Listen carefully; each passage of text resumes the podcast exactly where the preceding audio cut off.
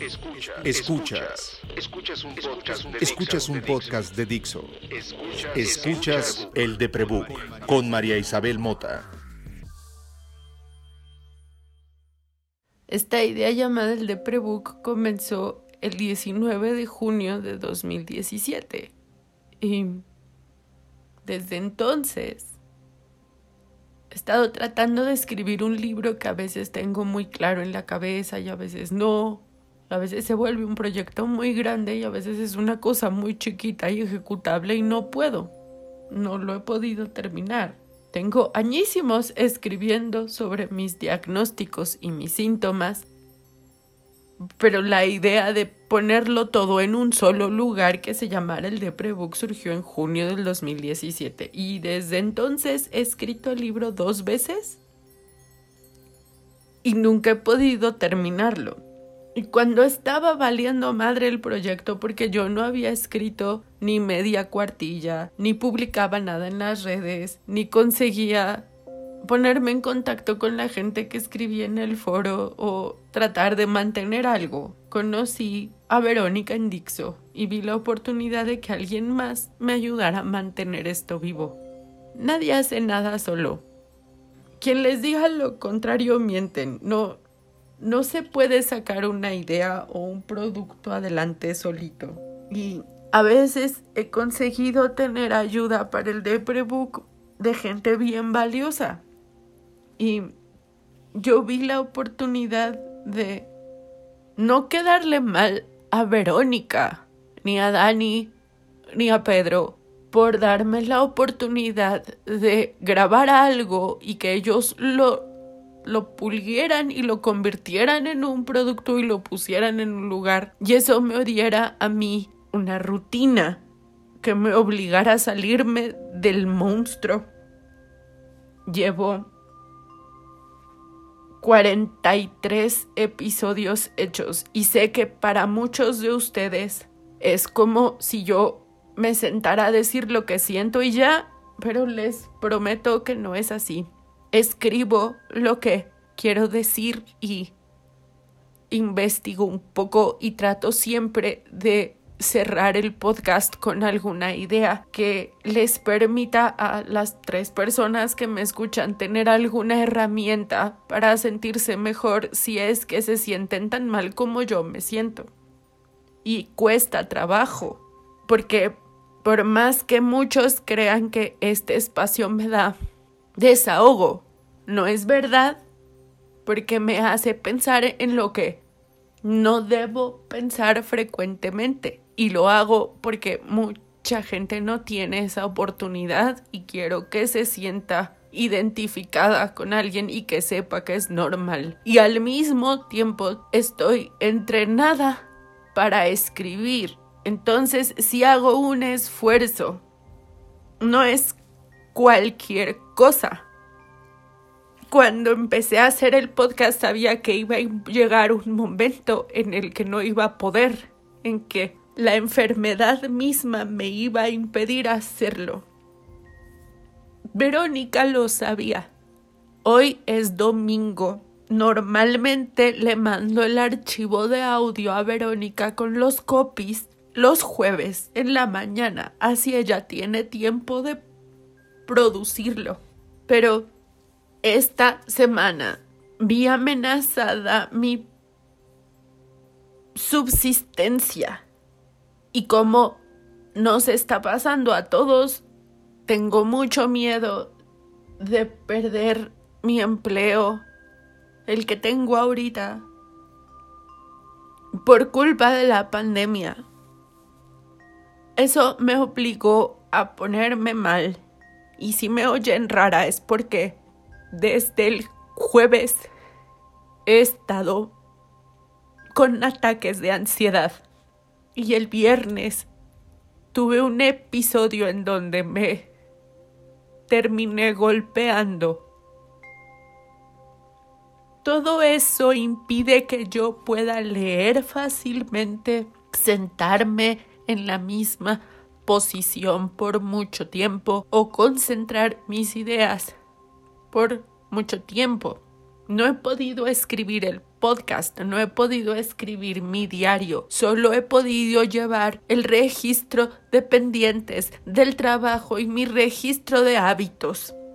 No tengo clara conciencia de lo que pienso y digo, así que no pude no pude hacer el podcast y vine a decirles que no pude y vine a decirles que no pude porque en algún momento entendí que también es importante que sepan que la enfermedad mental y el trastorno emocional obliga a que tu vida no tenga disciplina o ritmo o constancia, que son cosas que amo y que no puedo tener y no he podido tener toda mi vida. Hoy no pude hacer el podcast y está bien. ¿Han visto esos posts que dicen que uno tiene derecho a no ser productivo? Bueno, no lo fui. Y tú tampoco tienes por qué serlo. Yo espero esta semana estar mejor, porque siempre he podido sacarme adelante, siempre he podido recuperar mis hábitos para estar mejor y espero poder estar mejor y hacer un buen podcast la semana que entra. Esta no pude.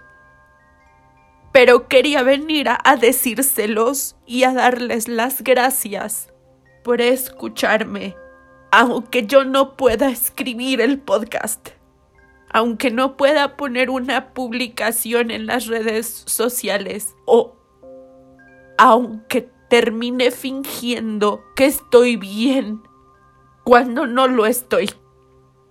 Si quieres contarme cómo estás, si necesitas ayuda para recordarte cómo respirar, si tú tampoco puedes con esta madre de vivir, por favor escríbeme a Instagram y a Twitter a arroba el de prebook porque cuando tú me cuentas tus problemas yo dejo de pensar en los míos y me hace bien. Perdón por no poder hacer el podcast y gracias por oír que no puedo y seguir oyéndolo a pesar de eso. Espero que tengas buena semana.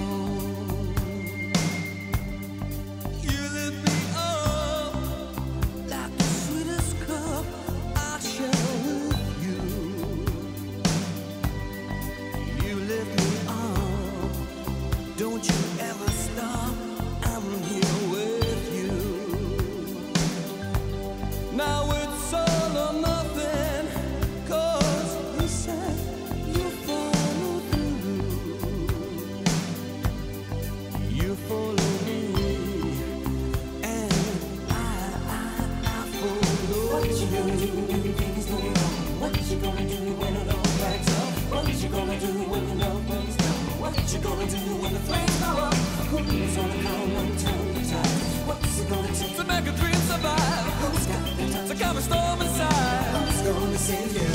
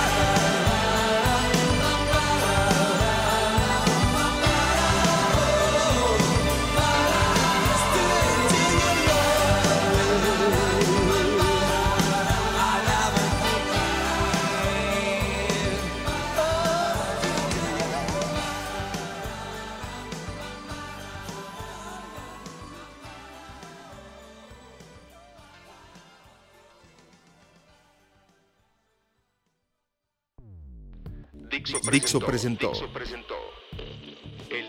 El de Prebook con María Isabel Mota.